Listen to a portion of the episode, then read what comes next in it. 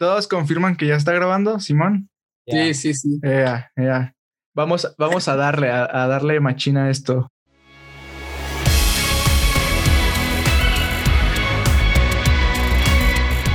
Bienvenidos a Sabanero Podcast, el podcast que te lleva a Belén. Hey, ¿qué onda, sabaneros? ¿Cómo están todos? Bienvenidos, bienvenidos a este nuevo episodio. La verdad es que hoy, hoy estamos bien contentos, muy, muy contentos por lo que está pasando, por lo que va a pasar y porque hay segundas oportunidades. Claro que sí. Eh, eh, no sé si escuchaste nuestro episodio pasado, no sé si escuchaste Armadillo, este, pero sí, así es. Nosotros grabamos, grabamos con este personajazo que es Memelas de Canán y se nos olvidó ponerle en grabar. ¿Cómo estás, Memelas? Bien, bro, tú ahora sí estamos grabando. Ahora sí estamos grabando. Bro, el clásico de ya estás grabando, el, el chilanguito. Deberían hacerlo su intro nuevo del podcast. Ah. Que empiece así, ¿ya estás grabando? Sí, vato. Alguien dice, Sí, creo que debe quedar como un sello. en lugar de bienvenidos a Sabanero Podcaster. ¿Ya estás grabando? Sería muy épico, ¿eh? Pero, pero sí, bro, muchas gracias por, por estar aquí en Sabanero Podcast, por, por nuevamente aceptar esta invitación a grabar. Digo, la verdad es que está bien chido tenerte aquí, tenerte aquí con nosotros, eh, el que nos puedas enseñar un poquito de, de lo que, de lo mucho que sabes y también cotorrear un poquito. Así que, no sé, digo, me genera curiosidad preguntarte esto. ¿Cruz Azul campeón o Santos campeón?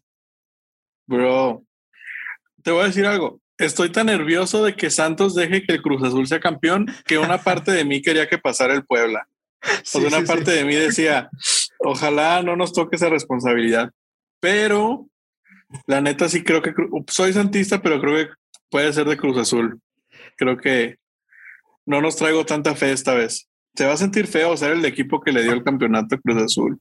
Exacto, bro. Es como que mi equipo fue el que rompió la maldición de Cruz Azul. Se siente gacho. Y con nosotros empezó, o sea, con nosotros fue el primer subcampeonato, entonces puede ser que nosotros lo terminemos ahí. Bro, Todo da vueltas. así es. Y digo, la neta, qué pena porque pues Cruz Azul es conocido a nivel mundial. Aquí tenemos a, a Wilson, que es de Guatemala, a Kevin, que es de Perú, y todos conocen el término Cruz Azulear. Entonces se va a sentir gacho. Literal, nos van a tener que agregar al diccionario. sí, bro. La neta, qué, qué gacho. Pero pues, bueno, cuéntanos un poco. A ver, ¿quién es Memelas? ¿Y por qué decidiste entrarle a este ministerio que es nuevo? El Ministerio de los Memes, bro. ¿Por qué, por qué decidiste eso? Yeah. te, te decía que, que yo creo, o sea, yo no decidí hacer memes, sino como que, o sea, yo siento como si los memes me hubieran elegido a mí. O sea, yo nunca me imaginé así como siendo la persona que hace memes o dedicándome a eso. La neta sí le pongo, o sea, es muchísimo. Hay unos memes súper como que haces rápido, pero hay otros que sí les metes un buen de tiempo. Am, y fue como poco a poco evolucionando a, a lo que ahora es. Am, pero la verdad es que yo nunca, es más, yo creo que si en algún punto hubiera dicho, am, pero creo que me muteé, que si en algún punto me hubiera propuesto hacer memes, no creo que lo hubiera armado, me explico, o sea, creo que es de esas cosas que, que naturalmente van pasando. No creo que lo haya hecho mejor que nadie, simplemente creo que lo inicié en el momento correcto, me explico, o sea, no es. creo que, que sean los mejores ni sea la mejor cuenta, simplemente fue como la cuenta que empezó en el momento correcto, pero, pero sí, am, es gracioso cómo, cómo literal pasé de, bro, iba a una iglesia pequeña, no conocía a nadie, yo ahí hacía lo mío el domingo y me iba a, a tener una cuenta que de repente todo el mundo comenzó a hablar de ella, fue, fue gracioso. Sí, bro, la neta es que creo que todo el mundo ahora conoce, conoce a Memelas y, y está bien chido que, que conozcan esta nueva creatividad, esta nueva forma de ser creativo eh, dentro de la iglesia, creo que es algo que nunca se había visto y, y, eso está muy chido, ¿no? Está muy chido que ahora podamos reírnos de nosotros mismos. Quizás hasta a veces nos sentimos identificados con algún meme tuyo y yo creo que sí, la neta es que hay veces que yo he visto memes como que, oh, ese sí soy yo, pero me río de mí mismo. Vato, de repente va a salir el, el, el nuevo gallery de memes, de memelas, diciendo así, cuando estás grabando un episodio pero se te olvida picarle a grabar o, o cosas así. Siento que, que ya no tarda en, en, publicar algo así. Nunca te invitan a grabar y cuando vas no graban. Bro, eso estaría chidísimo. La estaría muy chido, Vato. Gracias por el comercial. Sí, bro, la neta, la neta es que estaría muy chido que, que hiciéramos un meme, algo así del Sabaneros. Pero la neta, qué chido, qué chido que te hayas animado a, esto, qué chido que te hayas animado a hacer algo un poco más diferente. Entiendo que existen otro tipo de, de páginas un poco, no sé, similares, Juan de, de Montreal y, cosas así, pero nunca, cada, uno tiene su humor y, y, el tuyo está bien chido, bro, la neta. Gracias, bro. y es o sea, es chistoso porque yo no creo que lo que yo haga sea chistoso. O sea, yo creo que más bien apunta como a una verdad incómoda. ¿Me explico? O sea, es como te identificas, como ahorita dijiste, y eso te hace reaccionar con gracia. Pero yo no creo que en sí sea como que gracioso, sino es la, o sea, no es gracioso en sí, sino la reacción te hace sentir a gracia, porque es como quizás algo que habías pensado por mucho tiempo, quizás algo que dices, no manches, sí soy, como cuando empecé a sacar eso de que todos se visten igual y empezaban a salir fotos de personas en conferencia que literal 20 chavos con playeras de mezcla, con chamarras de mezclilla o playeras negras y es como simplemente fue apuntar a una realidad que, que vivíamos, me explico, entonces creo que eso es lo gracioso, ah, pero en sí no me considero como un comediante o algo así, la verdad es que no, pero creo que sí puede causar gracia el, el darnos cuenta de nuestra realidad. Sí, bro, la neta sí. Oye, y... lo, lo, gracioso también es que, lo, o sea, lo, lo curioso es que eh, yo me he dado cuenta que, o, hemos escuchado que, el que hace memes es porque pasa todo el día sin nada que hacer. Eh, yo estoy seguro que no es así, es, es, es, un área o es un tiempo el que el que toma, o yo no sé cómo, cómo es tu proceso de inspiración, de, de, de, organización para hacer tus memes, pero estoy seguro que también tienes otras cosas, otros enfoques. Y relacionado al tema, nos gustaría saber en qué área sirves en, en la iglesia o en qué áreas has servido durante tu tiempo en iglesia. Ya, fíjate que sí, o sea, sí se invierte mucho tiempo en hay unos súper básicos que es como luego, luego hay un screenshot y le pongo las letras encima, pero sí hay otros memes o videos que son demasiado tiempo. O incluso, por ejemplo, hice un video, ¿cómo le puse? El Mañanero, creo, o algo así, um, que saqué una canción con un video. Esa canción la produjo un grupo y ese grupo eran como cuatro personas. Um, y luego yo hice el video del intro y escribí el guion. O sea, yo creo que probablemente ese video fue una semana de trabajo completo de varias personas. O sea, sí hay algunos muy complejos. Y sí, como dices, obviamente los memes no pagan las cuentas. y menos ser influencer cristiano. Creo que es el peor tipo de influencer que puede haber porque no hay mucho dinero en el medio. o sea, cuando me invitaban a conferencias era de que, hey, te invito aquí una comida, pero era esperaban que yo pagara mi viaje y mi entrada y todo. Entonces, no, no es como que ser influencer cristiano haya mucho. Tienes que ser hijo de pastor, creo. pero sí, yo en la iglesia sirvo en el equipo creativo. yo no me creo o me considero alguien muy talentoso en algo específico. Siempre he sido muy curioso en todo lo creativo y todo lo tecnológico. Entonces, sé un poquito de todo, sé un poquito de foto, de video, de edición, de redes. Entonces, ando ahí como comodín, ¿no? Donde necesiten apoyo, donde yo pueda ayudar, donde falte alguien. me gusta aprender de todos, creo que todos tienen algo que enseñarnos siempre, entonces siempre que puedo, me le pego a alguien y aprendo y cuando se ofrece, pues me meto al, al quite, pero sí, especialmente en la parte creativa es donde, donde me gusta estar y donde me siento más, más cómodo. Bueno, bro, y tú comentas que estás en el área creativa y si bien es cierto es que el área creativa nunca, o más bien no ha sido siempre una prioridad dentro de la iglesia. Incluso hoy día siento que no es algo que es como primordial en todas las iglesias, se enfocan más en el grupo de alabanza, en el ministerio de niños, en todo esto, pero últimamente está comenzando a tener, tener, más auge, nos estamos dando cuenta más de la importancia que tiene el área creativa. Entonces, ¿cómo has visto tú que esto del cambio creativo, la llegada del área creativa a la iglesia está impactando o afectando a lo que hacíamos o conocíamos como iglesia? Ya, fíjate que, o sea, yo creo que hay dos tipos de iglesia, probablemente más, pero están los que ya le daban el enfoque, la importancia a la creatividad, no tanto quizás al equipo, pero sí a, la creatividad dentro de la iglesia. Ahora, pandemia tuvo, todos tuvimos que adaptarnos a pandemia y en todo el mundo nadie estaba acostumbrado a no salir, a no reunirse, a que la música la veías en una televisión o en una pantalla. A todo eso todos nos tuvimos que acostumbrar, pero sí creo que hubo algunas iglesias que salían con la ventaja de que ya tenían un equipo armado, de que quizás ya tenían inversión en cámaras o en cosas ah, de producción, de que ya tenían la cultura de vamos a producir, vamos a ver qué podemos hacer, vamos a hacer lluvia de ideas. Entonces, la pandemia agarró a todos mal parados, creo, pero algunos estaban mejor preparados para afrontarlo. Lo que sí me da gusto es que dentro de todo lo mal, la pandemia sí nos...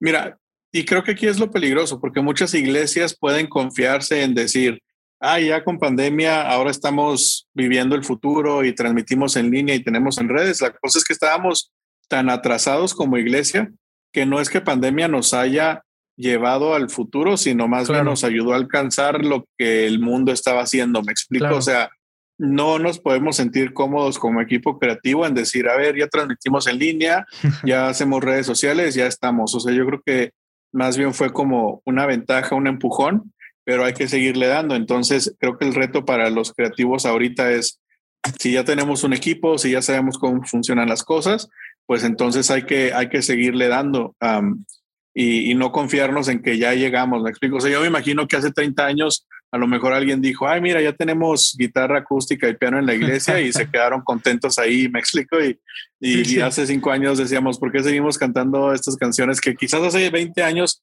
estaban muy padres, pero creo que como creativos el reto es nunca sentirnos cómodos en donde ya estamos. Me explico eso, ok, ya metimos esto, ¿qué más podemos hacer? ¿Qué sigue? ¿Qué están haciendo los demás?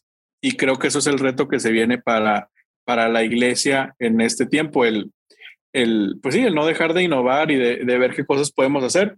Claro, Lo padre es que todos empezamos de cero, entonces creo que rompimos con el, con el, pues con la barrera mental de decir, ah, es que esa iglesia hace cosas más padres porque tiene más dinero, porque tiene más tiempo, porque tiene más gente. O sea, ahorita no hay excusas para sentir que no puedes hacer algo. ¿Me explico? O sea, claro. todos empezamos pandemia en marzo, por ahí, abril del año pasado.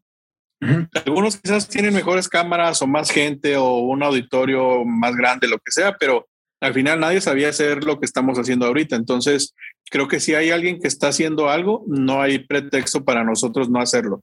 Puede que sea más sencillo, puede que sea un poco menos calidad la ejecución, puede que a lo mejor ellos lo hagan todos los domingos y nosotros solo un domingo al mes, un ejemplo, ¿no? Pero creo que ya no hay pretextos para decir es que ellos tienen más tiempo, es que ellos tienen más dinero o lo que sea.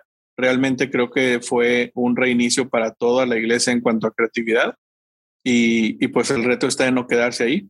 Oye, y es que ni siquiera estábamos este, como acostumbrados a ver ahí el cuenta bancaria o no sé, PayPal ahí en, en, un, en una televisión. o, sea, haciendo videos de cómo hacer una transferencia, cómo hacer una cuenta PayPal. La neta sí, o sea, sí llegó el punto cuando era mera pandemia que todo estaba como un buen de trabajo en la iglesia y que nos decían, oye, hay que enseñarle a la gente cómo mandar dinero. Decían, no manches, o sea, eso ya les, o sea, no es nuestra culpa que no sepan hacer transferencia porque les tenemos que explicar.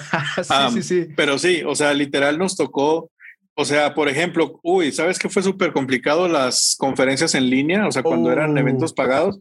¿Cómo se compra un boleto? No tengo, o sea, gente que no tenía correo electrónico, para hacer un correo electrónico.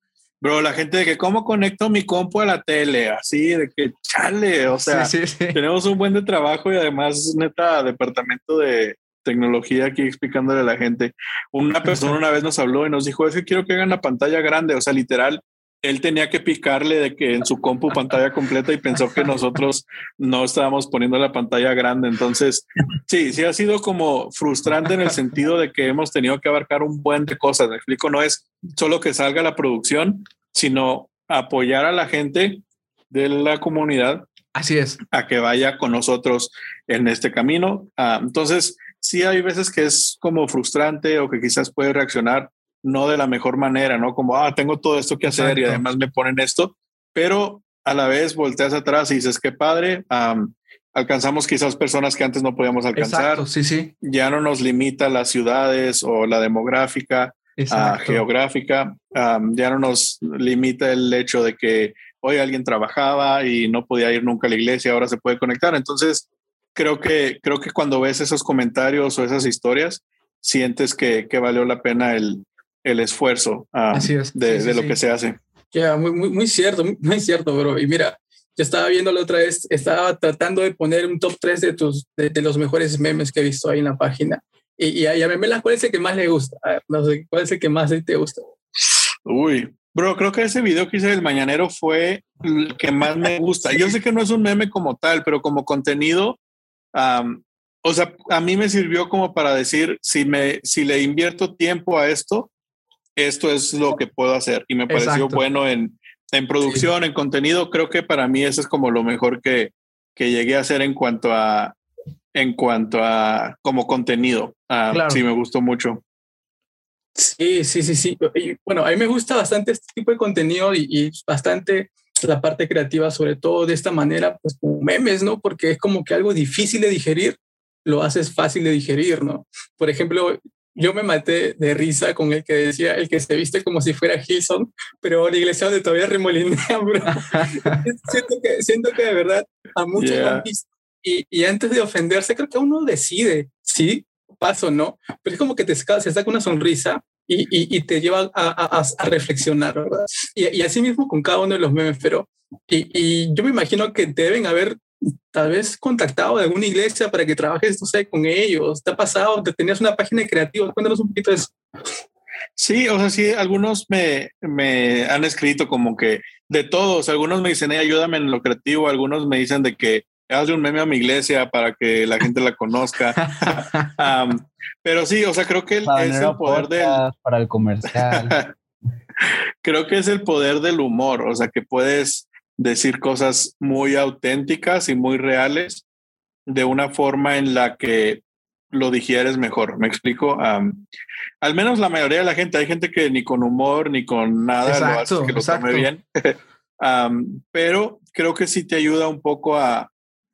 O sea, yo, yo diría que el, humor te ayuda a ver la realidad desde otra cara. ¿Me explico? Sí, sí, sí. Entonces, es como deshilachar, ¿no? Es como, no sé si lo dicen deshilachar allá o sí, como sí. ¿verdad? Algo así. Sí, es como más, más suave, me explico, o sea, no te, no te la dejan uh, caer, vamos a decirlo así. Entonces, um, creo que, creo que es lo que, lo que ha sido padre de, de esto, de, de que no es decir tonterías, sino, bueno, a veces sí, pero realmente es como um, tocar temas que quizás no se tocan o decir cosas que quizás no se dicen, pero que en mi opinión necesitan ser dichas, ¿me explico? O, es importante que, que al menos se abra la conversación. O sea, sí, por ejemplo, he hablado acerca de fumar o de, de tomar o lo que sea. Es como yo tengo mi opinión y tú puedes tener la tuya. No, no, no importa que, sea, que tengamos opiniones distintas, pero creo que es importante que se abra la conversación. Me explico, no. Claro, sí, sí No se trata de ver quién tiene la razón, no se trata de ver quién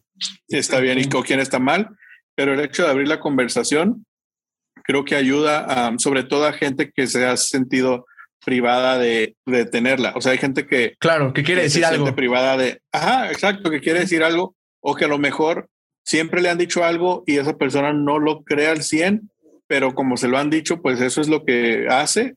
Y el abrir la conversación al menos te ayuda a entenderlo. O sea, para mí no hay nada peor que ser creyente de algo porque te lo metieron en la cabeza. ¿Me explico? O sea, el, hecho de que no entiendas por qué lo crees, para mí es algo muy triste. Entonces, abrir esas conversaciones es, si no fumas, chido, pero al menos quiero estar seguro de que tú sabes por qué, me explico, y ¿Por no es porque te dijeron que está mal. Entonces, el entender por qué hacemos las cosas o por qué creemos o por qué pensamos, para mí es súper importante siempre. Claro, Um, sí. Y creo que, que el abrir las conversaciones es, es básicamente eso, el, el reforzar nuestra, nuestra, um, pues sí, nuestras creencias o el Claro, por qué claro. hacemos lo que hacemos. Yo digo, ah, mencionaste algo como con mucha razón y es la comedia tiene este punto en el que podemos decir las cosas reales de, de una forma en la que ahora todos podemos como reírnos pero aceptar que es una realidad, que, que es algo que está pasando y que tal vez es algo que no debería pasar o hacernos as- o crearnos las preguntas, hacernos las preguntas a nosotros mismos. Y no sé, ¿tú escuchas comedia, consumes comedia comúnmente? Ah, fíjate que no, o sea, no, no veo stand-ups, no consumo comedia como en televisión, o sea, en ah, series Sí, de sí. televisión. No me gusta nada de miedo, de acción, de drama. O sea, realmente siempre que veo tele es como programas tontos que dan risa. Pero fuera de eso, sí, es, es todo lo que, lo que consumo. O sea, no, no es como que, mm, sí, me han- mucha gente, o sea, como que creo que da la perspectiva al hacer memes de que te quieres dedicar a la comedia. Entonces mucha gente me dice, hey, lee este libro sobre comedia o lee o ve este stand-up de tal comediante y es como, Claro, o sea, yo no aspiro a aprender de la comedia, ¿me explico? Si, si da risa lo que hago, chido, pero no es mi, no es como mi fin.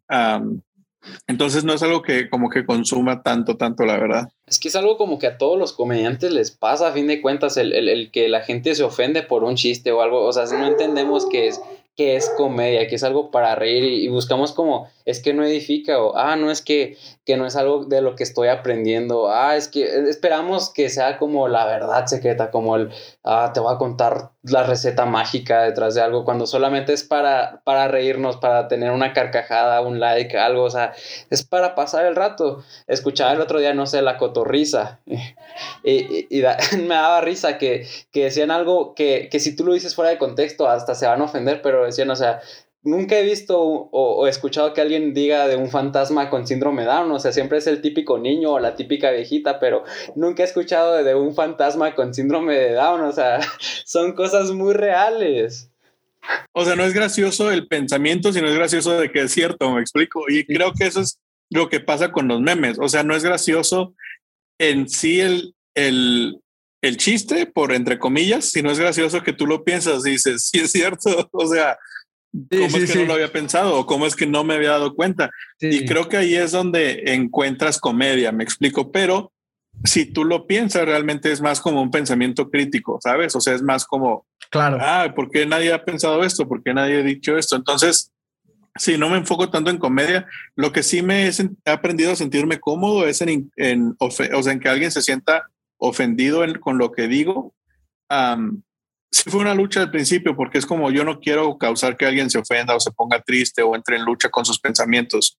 Pero a la vez creo que, am, ok, no es lo mismo que yo te diga, hey, estás gordo. Ok, eso es una ofensa que probablemente no quiera, es como una ofensa directa, me explico. Claro. Pero si yo por mi manera de pensar lo expreso y cuestiono porque quiero entender y alguien se ofende porque estás cuestionando porque no estás de acuerdo a actuar o a pensar como esa persona, entonces ya no es como problema mío. ¿Me explico? Exacto, entonces, exacto. Ah, eso sí fue como aprendí a causar con los estragos que podía hacer. O sea, si alguien me escribe agüitado, ofendido, que porque me burlé de que los cristianos usan playeras negras, pues es como, bro, pues es cierto. O sea, yo no puedo, yo no puedo hacer nada respecto a eso. Me explico y, creo que al final del día nada que nada que no cause impacto va a tener a toda la gente contenta. Me explico. O sea, Claro. cuando claro. estás bailando en la línea entre crear un impacto, entre innovar, entre hacer algo distinto, a veces vas a cruzar esa línea y ahí es donde gente se ofende o se agüita o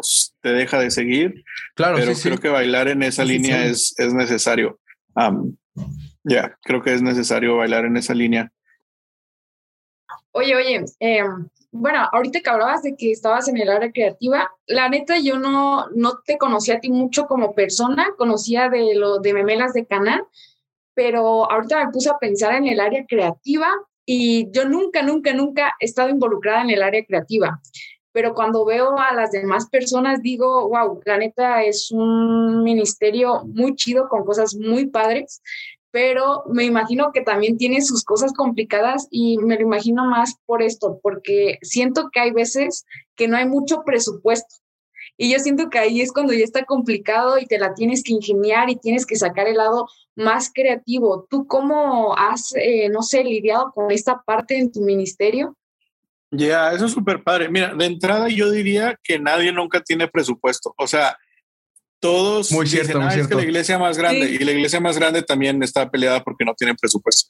O sea, todos a tu nivel siempre estás viendo hacia arriba. Entonces, creo que el primer error que cometemos es fijarnos o en decir, es que si tuviera, porque cuando tuvieras lo que ahorita quieres, también vas a seguir con si tuviera. Me explico, siempre ah, estamos viendo hacia arriba, lo cual es bueno, una ambición buena, creo que es necesaria, pero parte divertida de la creatividad es justo eso, el, tener que resolver problemas, me explico, y, nace de, oye, vamos a transmitir con un teléfono, oye, no llegó alguien, pon la cámara en una mesa y apúntale a alguien y ojalá salga buena la toma. A veces pasa que ahora hay limitantes de tiempo, por ejemplo, oye, no, no salió la grabación y se le olvidó grabar se le olvidó grabar y este fue el material que alcanzamos a obtener, haz lo que puedas con eso, me explico. Entonces, eh, para mí es lo padre de la creatividad, el, el, buscar las, las, ausencias o, la, o lo que nos falte y reemplazarlo con algo que no te imaginabas tan fácilmente, me explico. para mí eso es como lo más divertido que, que hay de ser creativo, porque no sé, yo pienso que si tuviéramos todo sería muy aburrido, ¿sabes? Como, ah, yo sé hacerlo, tengo con qué hacerlo, casi casi que todo sale solo. Para mí el proceso divertido de la creatividad es, ok, ¿cómo vamos a hacer esto que, que queremos? y sí, o sea, mi, lo que siempre digo es, no dejes que la ausencia o, o que algo te falte te desanime porque no, no, no nace de ahí, me explico, no, no nace de, de cuánto tienes o de qué puedes hacer.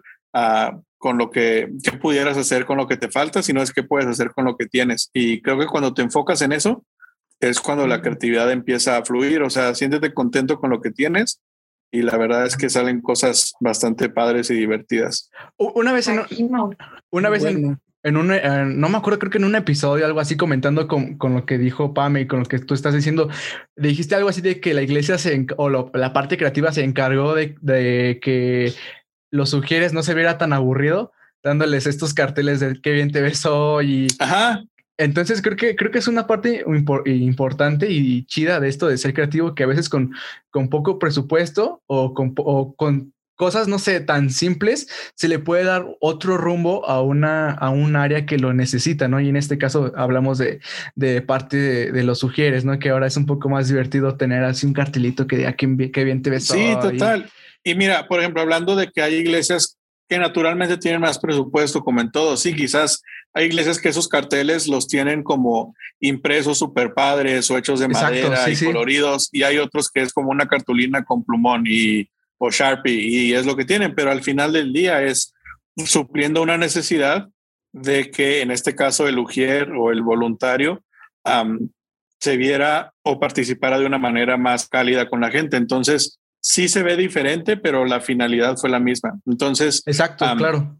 Creo que eso es lo padre, el, poder decir, hey, sí, mira, ellos lo hicieron de otra manera, pero nosotros estamos supliendo necesidad. Y eso es, eso es lo que al final es creatividad. Me explico, es resolver problemas, ah, suplir necesidades. Entonces es oye, tenemos cinco voces y dos micrófonos, ¿qué hacemos? Ay, pues ponemos como coro y se va a ver padre como coro, pero nadie sabe que los pusiste así porque no tenías suficientes micrófonos, ¿te explico?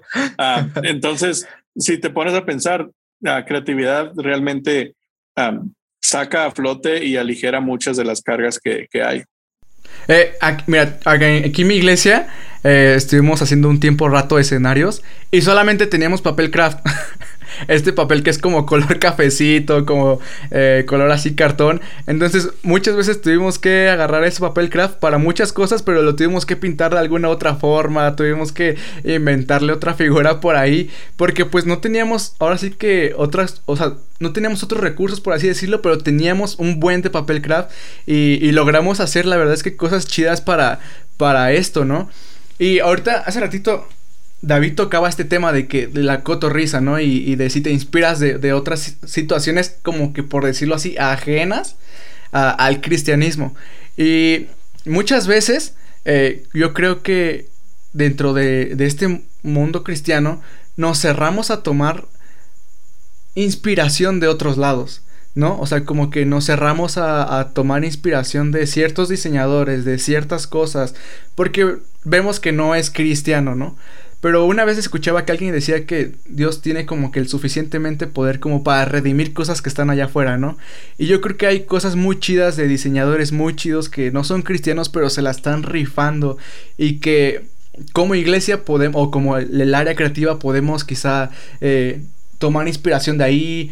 La otra vez creo que escuchaba que un corazón a veces eh, ve Coldplay y, como que toma inspiración de esos videos. Entonces, no sé tú qué, qué nos pudieras decir acerca de, de, este tema que quizás nos ha limitado un poco como área creativa, como área de diseño, de fotografía, de video dentro de la iglesia.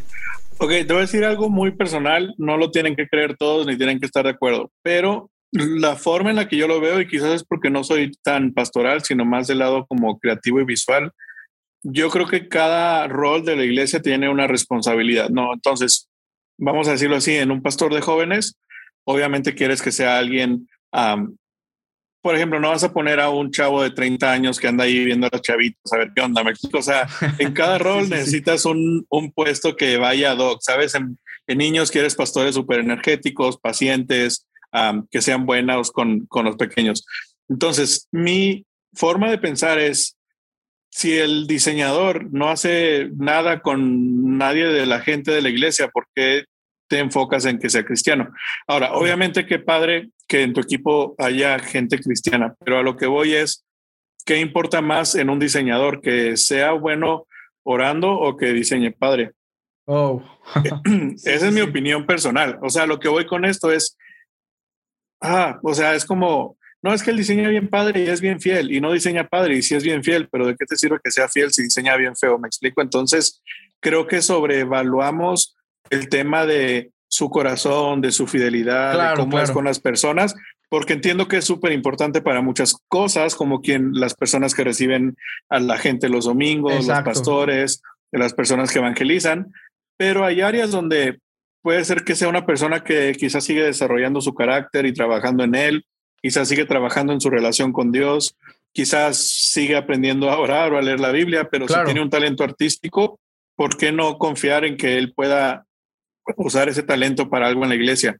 entonces sí, creo que a veces la iglesia se limita en ver el corazón o la aptitud espiritual de la persona para delegar una responsabilidad.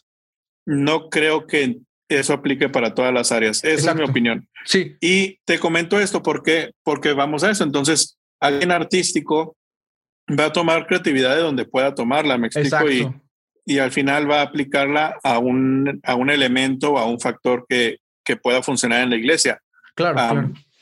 Cuando tú te enfocas en que alguien sea una persona muy bondadosa y buen corazón, y no tiene el gusto por el diseño o no trae esa onda más artística, exacto, pues exacto. quizás vas a batallar un poco más.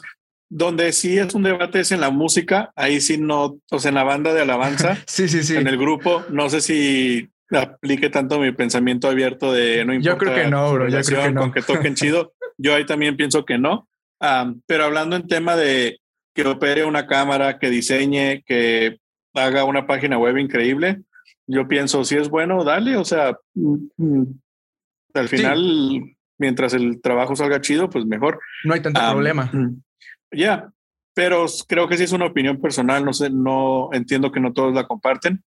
Y si no la compartes, o sea, lo que sí te animo es, sí, o sea, yo pienso que no Digo, obviamente depende de qué artista que escuches. Por ejemplo, yo escucho reggaetón y algunas me gustan. Algunas Sí, canciones sí. son demasiado vulgares que Claro. sí me incomoda. Me explico, es como, ah, eso no lo quiero escuchar. Ni ni siquiera es en un, en un sentido espiritual de, oh, no, eso abre puertas y eso. Si es como, esa letra no la, o sea, me incomoda escuchar Sí, que sí, alguien sí. se exprese así de la vida. Entonces, Claro. obviamente tienes que ir sabiendo, me explico, y que sí, que no. Pero ah, yo creo que si nos abrimos a, o sea, la, la forma de hacer que la iglesia pueda parecer interesante es que la gente haciendo cosas que la gente pueda ubicar de fuera de la iglesia. Eso es lo que yo pienso. O sea, Claro, no, no podemos enseñarles. Luego siento que por eso nos sentimos bien orgullosos diciendo que somos este de otro planeta y que no somos de aquí y así, porque es como hacemos cosas bien Sí. feas y ay, es que no somos de aquí. Pues sí, Es bro, que tú pero- no lo entiendes, es arte de otro Sí, mundo. pero el chiste es como, o sea, no le tiene que gustar a la señora que lleva 50 años yendo a la iglesia. O sea, esa señora ya se va a ir al cielo, ya déjala en paz, ya, ya que no vaya el domingo si quiere, ya sentó. o sea, hay que preocuparnos por los que no van y los que no van, qué es lo que están buscando. ¿Me explico? ¿O cómo es que Claro. les totalmente. podemos hacer un poco más Sí. atractivo el tema de, hey, la iglesia también es divertida o padre? Entonces, yo por eso pienso que es bueno abrirse un poco a ver qué es lo que los demás están haciendo. Claro, por supuesto. En eso tienes total razón y, y comparto siempre lo mismo porque eh, hace unos días eh, la, la iglesia de Dante Gebel, eh, River Church, abrió una convocatoria primero para, creo que para vocalistas o cantantes, luego músicos, y, y en ese punto es como que tenían claros los requisitos que estaban pidiendo pero la gente comentaba que tengo una hija que canta para Dios, no, no se enfocaban tanto en el talento que tenían que tener, sino en, en, en espiritualizar la mediocridad o algo así, porque eh, era eso lo que querían decir. Entonces, más adelante eh, eh, abrieron otra convocatoria, pero para River Café, o sea, su área de cafetería. Entonces yo me, me puse a pensar, eh, ¿qué tal si alguien comenta, yo no cocino bien, pero lo hago para Dios y, y contraten? O sea, suena ridículo y de la misma manera suena ridículo en, en área de creatividad o de algún arte. Y, y honestamente, qué bueno sería que el mundo se copiara de la iglesia. Lastimosamente, el mundo está haciendo mejores cosas que, que la iglesia y toca que aprender del mundo muchas cosas. Y eso que decías, que muchas veces nos creemos de otro planeta, nos sentimos tan orgullosos que, que nos negamos a querer ver otros horizontes, pero realmente hay que ver dónde se está haciendo mejor las cosas. O no sé si vamos en la misma línea, pero creo que, que vamos compartiendo lo mismo. Total, bro. De hecho, fíjate, no lo he sacado porque yo, no, yo soy muy malo en teología y en Biblia y así. Entonces, luego cuando pienso cosas, me, se las tengo que pasar a algún pastor que, que las apruebe. Pero justo hace poco, yo creo que como un mes, empecé a escribir algo que justo iba como en las líneas de dejemos de hacer las cosas para Dios. Y justo iba en esa, en esa línea de, o sea, dejemos de pensar que les, le hacemos un favor a Dios con lo que hacemos um, y empecemos a hacer las cosas por los demás. ¿Me explico? O sea, hagamos una iglesia no para Dios, sino una iglesia que las personas disfruten. No sé si teológicamente sea correcto, entonces no he hecho nada con ese escrito, pero así es como pienso yo. Creo que si hacemos cosas por las personas, mucho, muchas cosas cambiarían para bien. Y sí, o sea, yo quisiera comentar que la neta, la neta, o sea, como que el, el área creativa es esa área donde, donde pueden generar estos espacios para la gente que quizá, o, la bandita que quizá va iniciando en su fe, que quizá no está tan bien en su fe y, y, y podemos darle chance, ¿no? Darle ese espacio de, de, de servir en la iglesia, de, de tener ese, um, pues sí, de involucrarse en la iglesia y, y, muchas veces hasta, hasta esta bandita, estos chavos son los que nos dan una lección porque son los primeros en llegar, son, son los más involucrados. Entonces, como una vez lo decíamos en, en un episodio, en, en, un podcast con un amigo, eh, lo que necesitamos son espacios, ¿no? Son espacios donde la gente pueda fallar, donde la, la, gente pueda servir.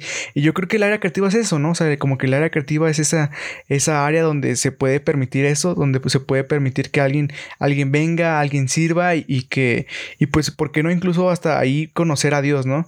Y, y lo cuento porque yo era bautizado y, y me, no, más bien, yo no era bautizado y me llamaron a servir y ahí en el servicio fue cuando yo encuentro a Dios, ¿no? Entonces creo que eso es, eso es lo chido de, del área creativa. Sí, yo siempre digo que, que, el equipo creativo crea plataformas precisamente para eso que dices, Sam. o sea, el, el, el, equipo creativo es tan abierto y, y, y abarca tan un espacio tan grande que realmente Um, o incluso puede ser un reto del equipo creativo el que ninguna persona sienta que no hay un lugar donde no puede servir. ¿Me explico? Claro. Sí, sí, sí. Entonces, sí, totalmente de acuerdo. Me encanta eso. De hecho, me, me encanta bastante la conversación y la importancia que estamos eh, dándole al espacio creativo. No creo que Jesús, o sea, y si vamos a hablar de inspiración, creo que él fue el más creativo, ¿no? Creo que el primer milagro que hizo fue convertir el agua en vino, o sea, desde ahí nada más te das cuenta lo que significa la parte de creatividad en la iglesia, pero ¿qué sucede, memelas? O sea, cuando queremos ser creativos y se nos acaba ya los recursos, o sea, de repente tenemos que sacar algo para el día domingo, para el día sábado, para lo que sea, y ya, ¿qué sucede cuando ya no, ya no somos creativos en ese momento, ¿no? ¿Cuál es tu fuente de inspiración o por ahí cómo te... Ah, este, ¿qué, qué, ¿qué, te ha pasado a ti cuando quieres forzar creatividad? ¿Qué nos pasa? Yeah, es muy feo. um, de, de entrada, algo que a mí me sirve es uno ser disciplinado. O sea, por ejemplo, yo que trabajo como con mi propio negocio es, aunque no tenga nada que hacer y ni juntas ni nada, me voy a levantar temprano. Um, aunque esté muy ocupado, voy a encontrar un día, un momento del día para leer, para escribir, para escuchar música.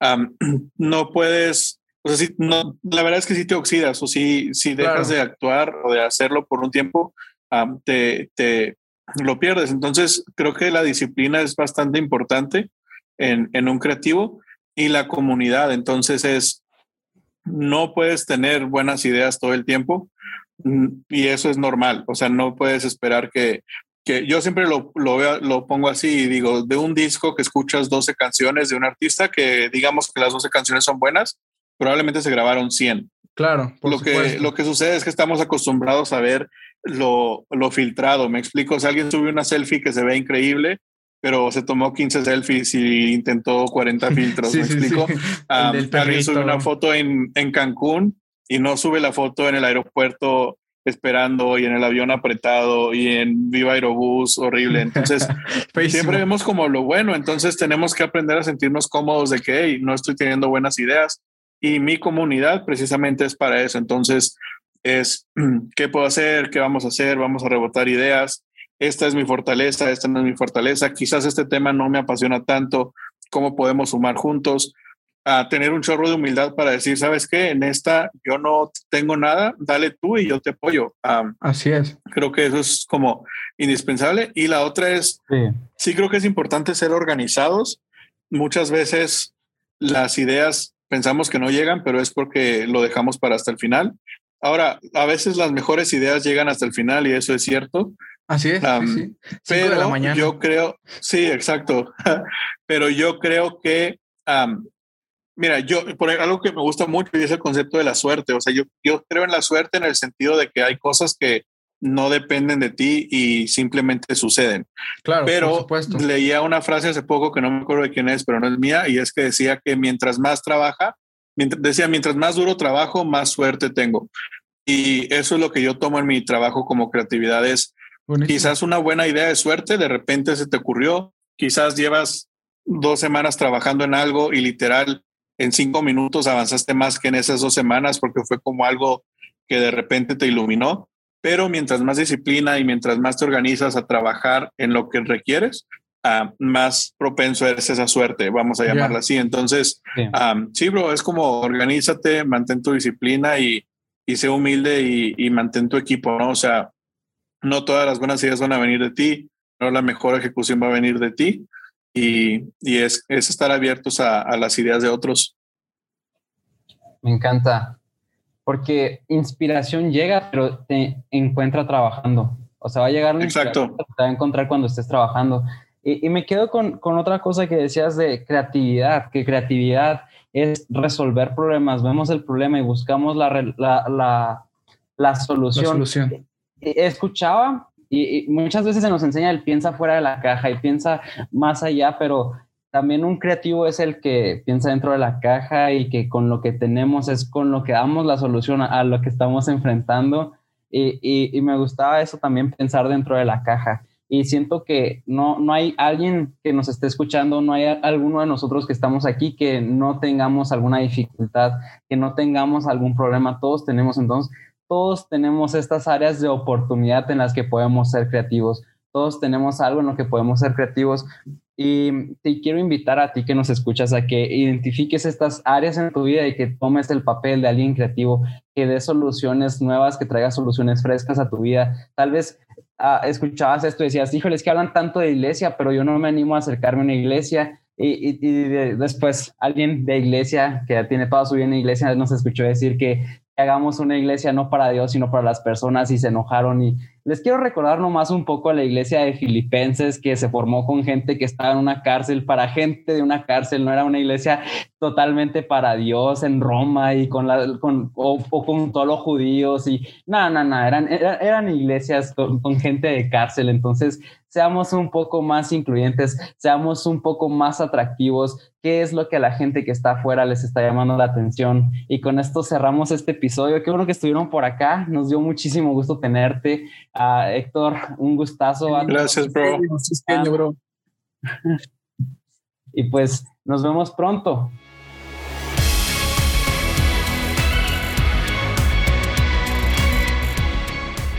Sabanero Podcast el podcast que te lleva a Belén.